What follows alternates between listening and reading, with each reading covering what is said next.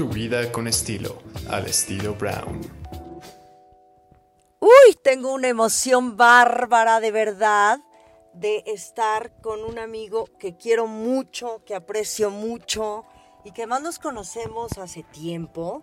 Nos hemos conocido en espacios pues muy de naturaleza, de conexión, disfrutando de la playa, del sol y de la libertad de ser. Y bueno, además, él es un hombre que siempre desde que lo conocí, su vibra me ha parecido una vibra muy auténtica, muy guapo, con un cuerpazo, pero además un hombre sumamente sensible y consciente. Y bueno, hoy me toca platicar con Adán Carabés, que él es un gran arquitecto, él es director de estudio Adán Carabés, también es director de proyectos Paraíso, es em, diseñador integral, está muy involucrado en la sostenibilidad en la arquitectura regenerativa y está conmigo el día de hoy. ¿Cómo estás, querido? Estoy feliz de estar contigo, de reencontrarnos y, y justamente de ser libres en el ser. Me encantó cómo empezaste. La libertad del ser es una chulada. Claro, porque además yo te conozco y sí realmente tú eres un hombre muy especial que siento que has trabajado mucho en este lado humano, sensible, espiritual y que también lo has podido fusionar muy bien con tus pasiones, con tu trabajo, con tu arquitectura, con toda esta, esta, pues tal vez empezaste por la curiosidad y hoy hablamos de sostenibilidad como un tema fundamental de vida en todos los aspectos y tú como arquitecto e interiorista lo estás llevando a cabo. Por supuesto. Y sabes qué, me gustó también cómo, cómo iniciaste y cómo me definiste, gracias por esto, como un arquitecto integral. Y me gustaría, pues, como empezar por ahí, como esta descripción de lo que es, yo llamo la arquitectura integral. Yo soy un apasionado del diseño, ¿no? De la creatividad. Entonces, eh, yo veo justamente a la arquitectura y a las bellas artes, básicamente, pero sobre todo todo lo que gira alrededor de la arquitectura, eh, como un vehículo para crear bienestar. Entonces, justamente yo defino mi arquitectura como arquitectura integral porque en este afán de crear bienestar para, para la tierra y para el ser humano, ese es nuestro eslogan, de hecho, de, estas dos, de estos dos estudios, eh, nosotros vamos desde las escalas. Es decir, nosotros vamos, yo te ayudo a escoger tu terreno, te ayudo a escoger tu casa o te ayudo a escoger eh, un pedazo de terreno, o sea, una región, donde nosotros a través de estos dos estudios, que son eh, hermanos casi gemelos, son como cuates, eh, nosotros vamos guiando a nuestros amigos, a nuestros clientes, a escoger estas propiedades adecuadamente, detectando los potenciales. Y luego vamos haciendo la arquitectura, pero luego bajamos la escala y hacemos la arquitectura interior.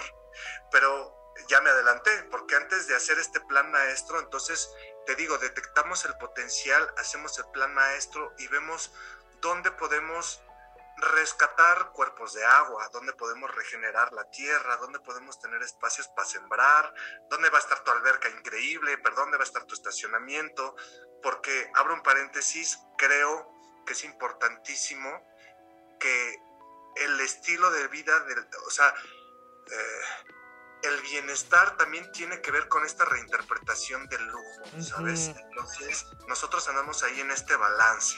Y bueno, cierro el paréntesis. Y entonces vamos abarcando estas escalas eh, eh, hacia ya la arquitectura interior y luego entonces me apasiona hacer mobiliario y me apasiona diseñarte también el tapete y la lámpara y entonces ahí me voy justo hasta tenderte las sábanas que para mí es uno de los mayores placeres cuando hago una casa, poder tenderle, yo personalmente, tenderle la cama a mis clientes donde van a dormir su nido. pero, si voy, pero si voy a hacer un, restaurante, pues me encanta montar el día, justamente el día de la inauguración. Yo estoy allí metido, aunque no sea chef, revisando que todo esté en su lugar, que la mesa está perfecta. Digamos que es un servicio de mayordomía, lo que a mí me encanta hacer, mm. exaltando a los mayordomos, ¿sabes? El servicio. Eso me apasiona, ¿sabes? Y, no, no, sé. Sí, no, y me encanta, me fascina que lo digas porque es lo que siento, o sea, no creo que seas esta, este hombre con estas limitaciones, de decir, yo me encasillo en que soy arquitecto. De entrada me parece que eres un hombre muy luchón, que te gusta el buen vivir porque te he visto en entornos de la naturaleza, conectado, como dije al principio, pero que también estás muy consciente del lujo de la naturaleza y del bienestar humano. O sea, entonces conjugas aspectos muy importantes y desde luego también la conciencia de cómo aportarle a la Tierra, qué le vamos a devolver a la Tierra, al planeta Tierra, de todo lo que está ocurriendo, de toda la destrucción, de todo el desgaste y el abuso humano que estamos creando. Y tú como arquitecto, interiorista, artista, además, que has hecho cosas preciosas y fascinantes, pues tienes esto en la mente y en el corazón y trabajas por ello. Claro, y sabes qué te voy a contar, bueno, les voy a contar un secreto de dónde viene toda esta locura.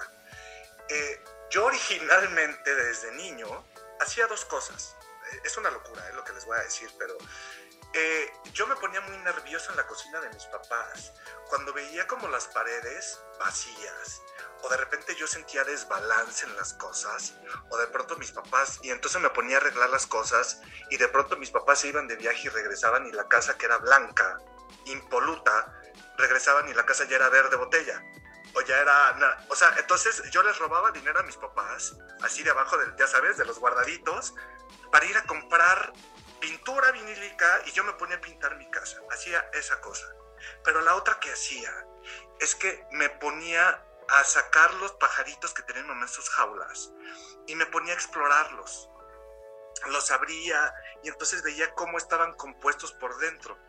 ¿Por qué? Porque mi, misión original era ser cardiólogo, yo iba a ser cardiólogo, yo estudié hasta la preparatoria, hasta, hasta sexto, yo iba para medicina.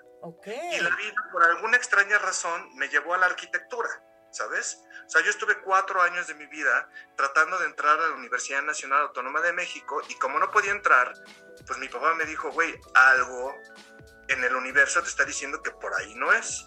Y terminé siendo arquitecto. Y en el Inter, de hecho, fui bailarín de la Compañía Nacional de Danza Folclórica. ¡Wow! Y lo digo también porque un, eh, eh, justo cuando me, dan a, me doy a conocer como diseñador, ¿no? más que como arquitecto, diseñé tres tapetes conmemorando el centenario y bicentenario de la Revolución y la Independencia de México. Y de pronto un día dije, voy a diseñar tres tapetes.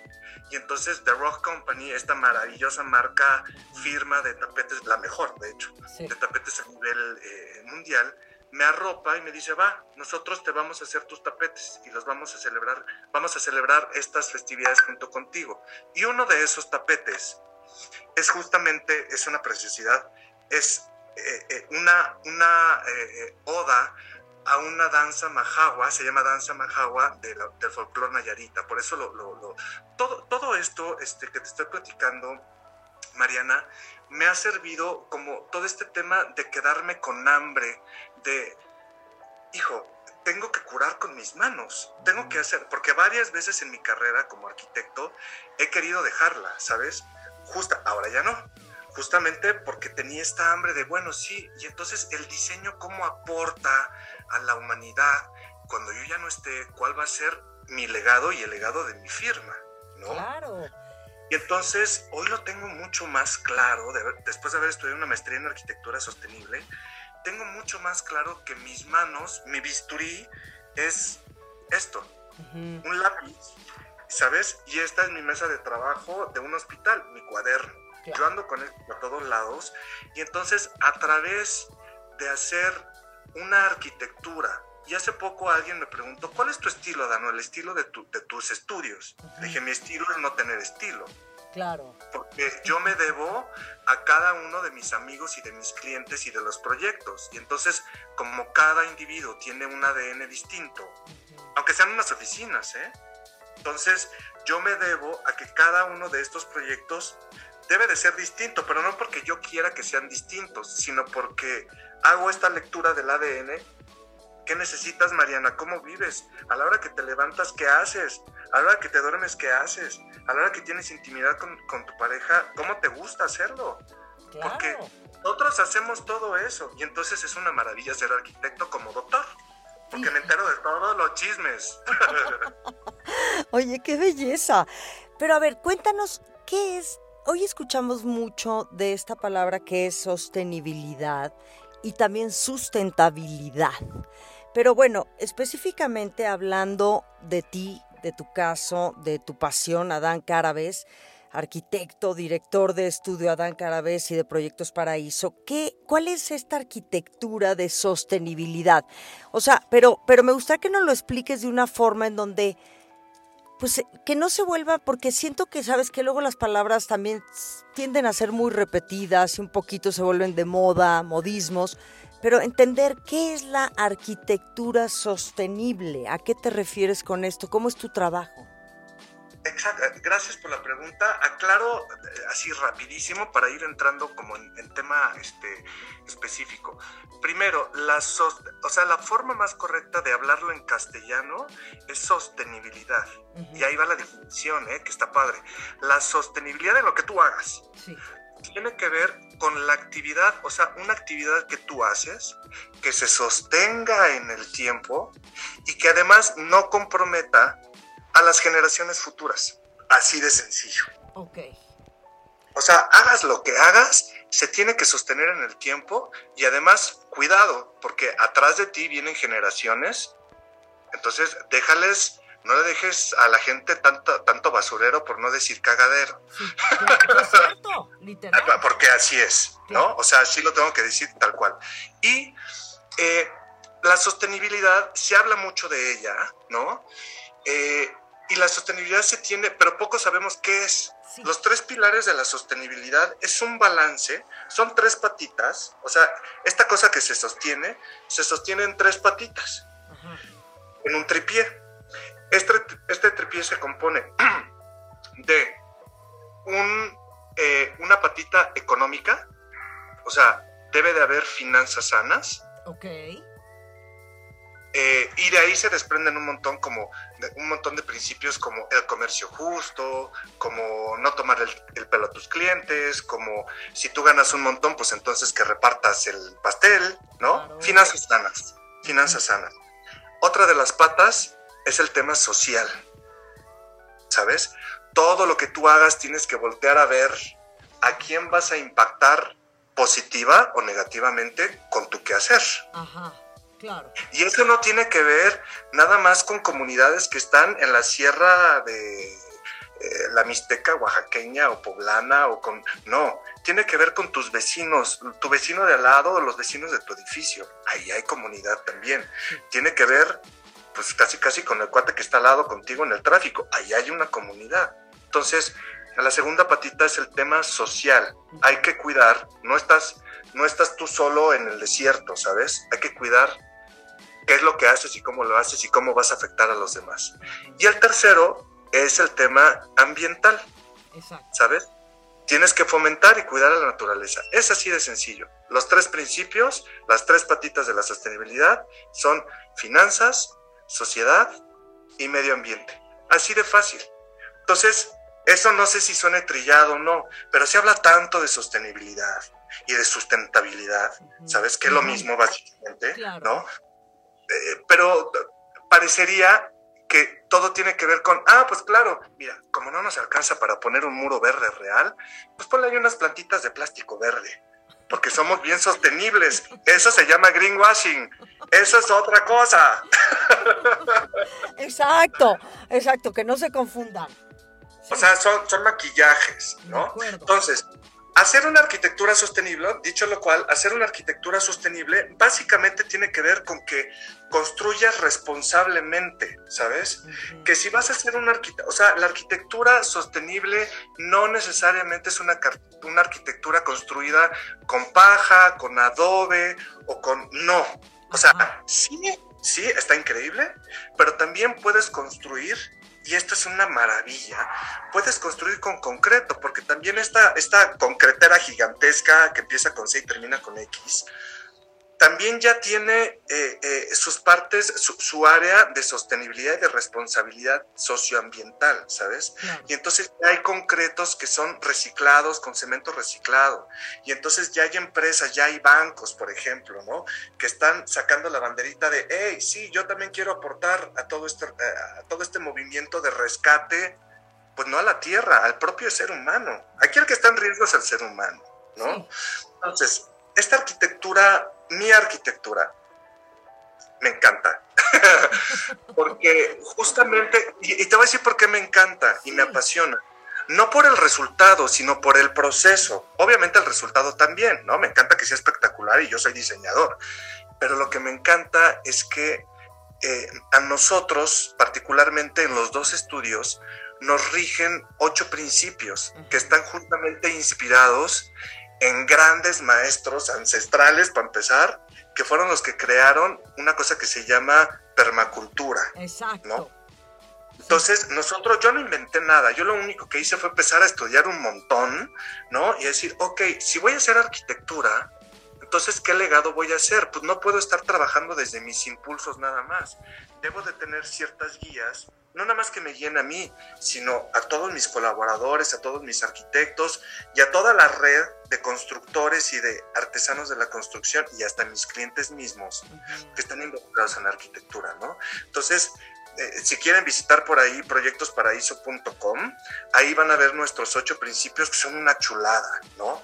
Que fomentamos la naturaleza, que hacemos finanzas sanas, pero que también eh, fomentamos el bienestar y el misticismo, porque nos encanta estudiar la geometría sagrada y nos encanta ver estos temas como medio hippies, medio místicos, pero que resulta que hoy después de la pandemia todo el mundo empezó a decir, Dios, necesito, aunque no sea religioso, necesito algo en qué creer. Claro, y en qué conectarme. Y sí, fíjate que sí, yo estuve viendo los ocho principios, que es promover la vida, la construcción responsable, el aprendizaje, la innovación y ancestralidad, que eso me parece muy lindo, finanzas sanas, fortalecer la comunidad, el bienestar y misticismo y el diseño integral.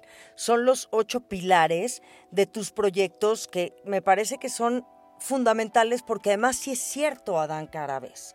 O sea, ya la gente, no sé si con la pandemia, sí siento que con la pandemia, desde luego, esto se despertó, pero ya hay una búsqueda también de, desde hace tiempo, digo, los que nos dedicamos a meditar y a hacer yoga y a conectar y a también terapear, ¿no? Y a rendirnos ante nuestros demonios, esa es la verdad, o sea, laboralmente, emocionalmente, de pareja, o sea, todos nuestros quehaceres como seres humanos, yo creo que hay una gran búsqueda. Entonces, qué mejor y qué bonito que todo esto lo puedas aplicar en una construcción y en un diseño. O sea, me parece glorioso, me parece mágico, te lo digo en serio.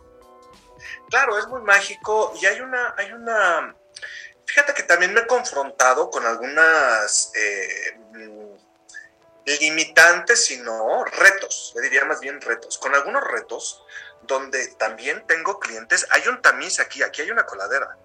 Este tipo de proyectos no son para todos, porque no todos estamos listos para asumir la responsabilidad de ver nuestra, perdón, lo tengo que decir, pero de ver nuestra, nuestra mierda aquí, en nuestras manos. Y hablo de esta mierda que acabas de tú hablar. Mi mierda, o sea, y con el mejor sentido de la palabra, ¿eh? y no quiero ofender a nadie, pero mi mierda de cuando yo era niño y entonces me bulliaban porque yo era súper amanerado y, y, entonces la mierda que yo guardé cuando era adolescente y también me seguían bulleando y yo era incomprendido y entonces toda esta mierda cuando la sacas en terapia te lleva a un mejor estado del ser, te da libertad del ser.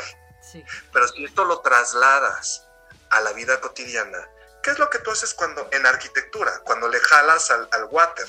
Tu mierda, ay adiós, va, mierda ya. Y entonces parece que la mierda ya desapareció. No. Y entonces cuando tú compras algo, pues lo agarras, lo tiras fácilmente a la calle o en tu bote de basura. Oye, ¿no vas a separar tu basura? No, hombre, pues ¿para qué? Si aquí afuera los basureros lo van a volver a, a recoger. Pues no. Exacto. Pues no, no, o sea, empieza a hacerte responsable de tus residuos. Sí. Espirituales, mentales, físicos, de tus actividades. Básicamente por ahí tiene que ver lo que, o sea, qué haces con lo que haces. Claro, fíjate, qué bonito, sí es cierto.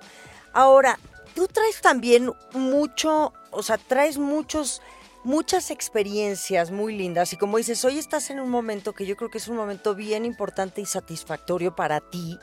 Pero bueno, has estado en residencias con comunidades de alfareros, en Puebla, has construido este, los restaurantes, las instalaciones o estos pues estas instalaciones que se han hecho, por ejemplo, en el tema de Milesimé por varios años, que me parece un proyecto fascinante, te lo digo, inventarte en un espacio como es el Centro Banamex, un restaurante en donde también te transporta y te lleva a una experiencia única de esos días de Milesimé.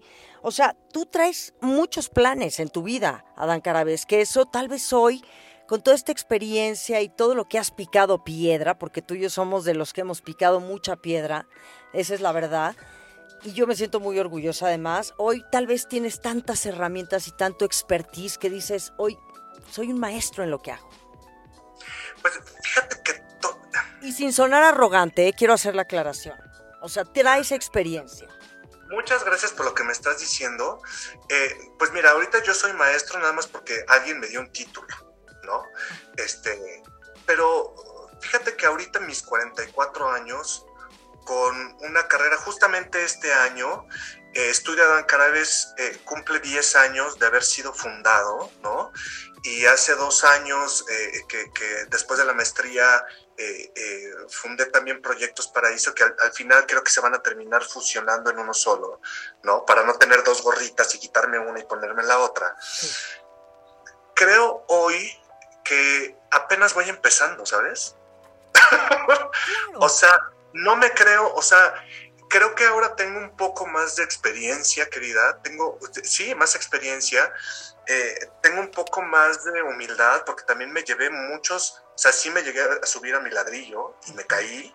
Uh y esto me llevó pues justo a esta introspección y a retirarme un poco como de la escena de la arquitectura y de las entrevistas y todo este rollo, que de hecho lo platicamos hace poco, que te dije, ahora sí estoy listo para la entrevista, porque ahora sí tengo cosas que decir importantes, ¿sabes?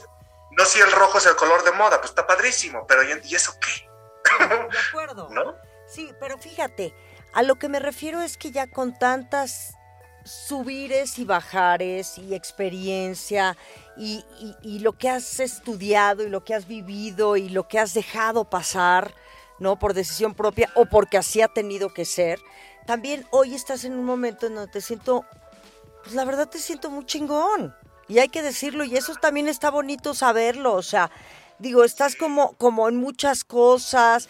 Te vi en lo de Luxury Lab, ¿no? En lo que es todo el, bueno, todo lo que es pues sí, las marcas de lujo, que también eso de pronto nos, nos, nos llaman tanto la atención y que dices, sí, pero vamos a definir el verdadero lujo. O sea, para mí el lujo no es traer la bolsa de marca, te lo digo en serio. O sea, pero para ti, ¿cuál es el verdadero lujo como arquitecto y diseñador? Exactamente, y entonces justo, justo entiendo lo que, lo que hacia donde querías llevar, y sí, justo ahora me siento más maestro en el sentido de que ya sepa dónde voy, ¿sabes? De que ya he experimentado un montón y que además también ya tengo, y eso es una chulada, saber cuál es tu pathway, cuál es tu camino, decir, sí, ok, puedo tomar ciertas desviaciones, pero ya sé para dónde voy, ya sé para dónde vive bonito, ¿no? Y entonces, justo hoy, eh, pues te lo se los comentaba hace rato, ¿no? Que eh, veo mi quehacer y el quehacer de mi comunidad, o sea, de, mi despacho, de mis muchachos, justo como que somos creadores de este bienestar, pero es el bienestar, o sea, estar bien, estar este bien vivre, ¿sabes? O sea, el, vivir bonito, el vivir, y, yo comparto absolutamente contigo el tema del lujo, o sea, justamente ahorita el reinterpretar el lujo, y mira que ya lo están haciendo todas estas marcas que brillan y que tienen mucho shine y mucho bling bling, resulta que ya también están volteando a ver, ok, redefinámonos, ¿sabes? O sea, igual podemos seguir haciendo lo mismo que antes, pero como ya cambió tu discurso y tu filosofía y cambias ciertos procesos, ya ese lujo ya cambia. De acuerdo. Te voy a poner un ejemplo. Si hoy me dice un cliente, sabes que Adán, sí vamos a poner estos muebles de Italia, ¿no? Tráete los muebles de Italia. Oye, no, pero vamos a hacerlos aquí en México, porque aquí también hay mano de obra increíble. No, pero tráetelos de Italia. Ok, vamos a traérmelo. Hay que tomar en cuenta pues que hay un poder adquisitivo importante. Claro. Entonces, yo ya he tenido esta experiencia que me parece maravillosa, donde, vale, yo te traigo estos muebles, pero hay una cosa que se llaman ecopuntos. El traerte tus muebles desde Italia o desde, o sea, lejos, crea un impacto, una huella negativa, ¿sabes? Y eso resulta que se mide en ecopuntos. Yo no los hago, hay especialistas que lo hacen. Y entonces arroja una cantidad, tienes que pagar 10 mil ecopuntos. Y resulta que esos 10 mil ecopuntos se van justamente para fundaciones y asociaciones que mandan esa lana para gente que está metida en campo, ensuciándose las manos y ayudando a comunidades que están en alto riesgo y marginación. Entonces, claro, podría sonar como en la época medieval y, ¿sabes? De que, ah, bueno, claro, estás lavando tus culpas. Pues probablemente sí estamos lavando nuestras culpas, ¿sabes? Pero es mejor lavarlas a no lavarlas. Claro. ¿Sabes? Pero si yo en el Inter puedo eh, eh, puedo convencer a nuestros clientes que mejor trabajemos con lo que tenemos aquí alrededor en México y entonces hacer esta derrama a nivel local, pues entonces el lujo se reinterpreta y se hace aquí localmente, ¿no? Entonces creo que es un, me encantaría comentarte más, pero siento que justo este es un, este es un punto de arranque que personas como, como, como Abelardo, el director de Luxury Lab Global, eh, justo creo que habemos varios inquietos por allí que estamos empezando a poner como levantando la mano y decir, oye, sí nos encanta el lujo, nos fascina el lujo, ¿no? Nos encanta vivir bonito, pero entonces, ¿cómo le hacemos para darle la vuelta a este lujo y ser un poco más conscientes? No andar tanto como zombies, ¿no? Luxury zombies. Exacto. ¿No? Sí. Y al final del día, creo que quien se vaya subiendo al barco, y me da mucho gusto que cada vez más la gente se está subiendo al barco desde la sociedad civil, desde educativos, desde empresas, desde bancos, ¿sabes? Se están creando ya estos planes maestros, se están creando estos restaurantes que hacen el farm to table, ¿sabes? Ya hay ropa mucho más sostenible, ya, bueno, yo, mi pecado, mayor pecado sostenible es tener una camioneta todoterreno y me encanta vestirme de negro. Ese es mi pecado, ¿sabes? Pero bueno, yo lo que... Sí, la verdad, o sea, un día hace poco me dijo, güey, a, ti te gusta vestirte de negro y es lo menos sostenible. Va, lo entiendo, pero yo mi ropita, hasta que se le hace un hoyo, me la cambio. Entonces, y, y voy y le entrego a una de estas cadenas gigantescas que sí recicla. O sea, creo que, creo que aquí lo importante y de lo, lo, poco que yo he aprendido en esta maestría, ¿no? En esta maestría de la vida, es tratar de no, de llevar un balance, de no dar bandazos y no ser tan purista y tan ortodoxo. Porque entonces ya no, ya, ya lo que quieres comunicar ya se vuelve algo que la gente repela y dice, uh, y te lo digo por experiencia, que dicen, uy, no, pues, y Adán, no, pues Adán anda en Júpiter. Claro, claro. La Pachamama. ¿Sabes? Y creo que está padre este balance. Sí, sí, y eres un ejemplo de ello y me encanta ahora. Pero bueno, platícame de los proyectos que has hecho. Yo sí he conocido la casa Design Hunter, que bueno, es esta revista de diseño que es una maravilla de David Solís. Antes estaba mi amiga Daniel, también con él y conocí la casa, esta residencia preciosa de San Hunter, es un diseño tuyo. Y bueno, también me estabas comentando que este, hiciste, bueno, estás haciendo, mejor dicho, la casa de Hot Book en Bosques de las Lomas, que se ve que se va a hacer un proyecto alucinante. Y luego también lo de Hectágono, que es este proyecto también con un banco. Cuéntanos. Pues mira, este, ahorita justo estamos, eh, y me da muchísimo gusto como, como estos tres ejemplos que, estás poniendo de, nuestros proyectos, obviamente tenemos algunos más, eh, pero justo cuando terminé Design Hunter, ¿no? Que es una casa, para quien no la conozca, es una casa, a mí me parece espectacular porque para mí representa algo de Frida Kahlo, ¿no, ¿no te parece a ti? Es como muy mexicana y entonces es un añil, es un azul añil que bueno, no está pintada más de azul porque creo que ya no se puede y de pronto ya no sabes si estás viendo una pared azul o estás viendo el cielo, ¿no? Y entonces tiene toda esta eh, este muestrario de acabados de, pues, no sé si lo puedo decir, pero lo voy a decir, de Interceramic, que además me dio muchísimo gusto poner todos estos acabados porque resulta que los acabados de Interceramic, para quien no sepa, son mexicanos, se producen en el norte del país, en Chihuahua, y además están certificados ambientalmente, ¿sabes? Entonces, este proyecto de Design Hunter, te digo, agrupa como, como sobre todo marcas con, con muy buena responsabilidad socioambiental, con lujo, y bueno, se ha vuelto como una plataforma de, de, estilo, ¿no? O sea, es la casa que, que, que cobija a, a, a, la filosofía de Design Hunter, ¿no? Que tiene muchísimo que ver con lujo. Creo que es, sin temor a equivocarme, la mejor revista de arquitectura y de interiorismo hoy por hoy en el país, sin equivocarme, ¿eh? Perdón si quiero susceptibilidades. Y luego, pues, resulta que de pronto ahí en cafés y chupes y no sé qué, pues David Solís se encuentra con, con eh, el, el, dueño de esta revista espectacular que se llama Hotbook, que además desde que yo empezaba, sabes, en este rollo del diseño y tal, yo agarraba mi revista Hotbook y me ponía a ver qué era lo hot, que era a los lugares donde se tenía que ir, no solamente en México, sino en el mundo. Yo lo considero como no una revista, sino como un manual de qué onda, dónde está lo, dónde está lo padre, a dónde hay que ir, ¿no? Justamente creo también para las personas que no tienen chance de, andar viajando por todos lados. Y pues resulta que estos dos cuates se conocen, oye, qué padre está tu casa, yo quiero hacer una casa igual. Una casa igual, pues ya estamos haciendo esta casa. Ok. Una casa chulísima, ¿sabes por qué? Porque resulta que ahí empiezo a hacer esta liga entre todos mis amigos, colaboradores, aliados, bien eh, chiflados igual que yo, ¿no? No, no chiflados, creativos. Exacto. Entonces, pues resulta que ahorita eh, eh, en Casa Hotbook también están, está colaborando Hectágono. Ajá, Hectágono.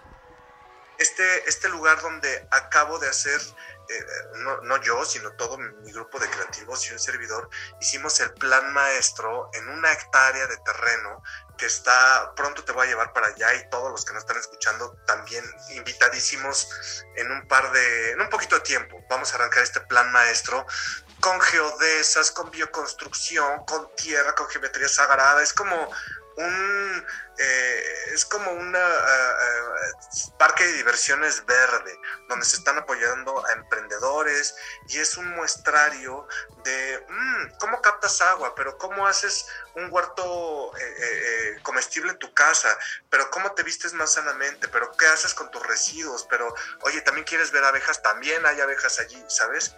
Y resulta, sin saberlo, que cuando estamos a mitad del diseño de, Casa Hotbook, de pronto me entero que el contenido sostenible eh, de la revista lo hace Hectágono, del que estamos haciendo el plan maestro. Entonces, ahorita esta casa también tiene estrategias socioambientales y tiene estrategias sostenibles. Hay, una hay un fuerte compromiso también con su pequeña comunidad alrededor de tan simple y sencillo como ir a tocarle al vecino a la puerta y decirle, oye, vamos, te voy a dar lata durante seis meses. Ah, para empezar ahí se empieza la comunidad, ¿no? Eh, vamos a captar agua, pero también los acabados son preciosos. Rescatamos un acabado increíble que se llama chucum, que es un acabado maya, precioso, ¿sabes? Eh, hecho de cal y de baba de nopal y de, de, unas cortezas ahí increíbles.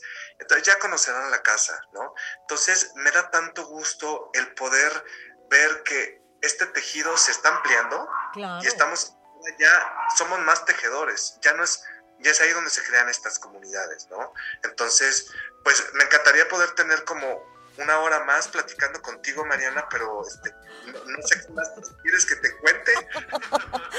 Ay, mi vida, tú y yo que tenemos tanto que platicar y reflexionar de la vida, pero fíjate, sé que acabas de salir en un comercial de Ford, hay que decirlo, que se llama Historia sin Límite. No sé si ya está al aire o no, pero me encanta porque te, invitan a hacerlo como un emprendedor, arquitecto, desde luego, diseñador, interiorista, ¿no? Que, eres un ejemplo a seguir.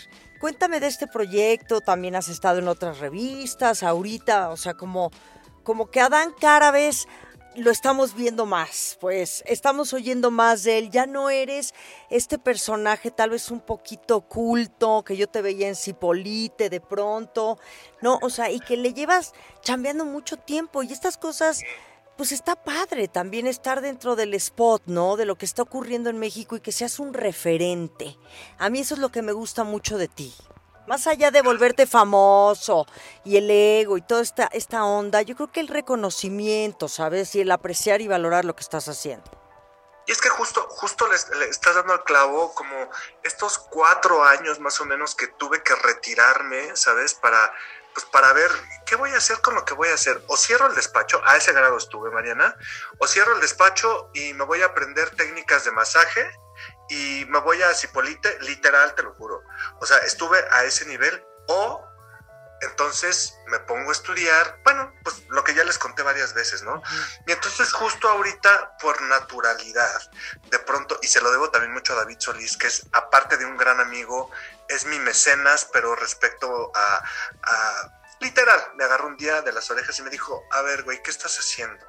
O sea, ya la gente no sabe nada de ti, tienes mucho que decir vámonos, y me empujó otra vez, ¿sabes?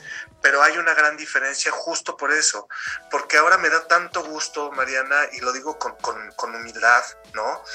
Eh, me da tanto gusto que de pronto, pues lo que a mí me gusta hacer en mi vida, de andar de arriba para abajo y le tomo fotos al arbolito y al colibrí, pero también al diseño, pero también como sano, pero también de repente me echo mis gorditas de, de eh, con harta manteca, ¿sabes?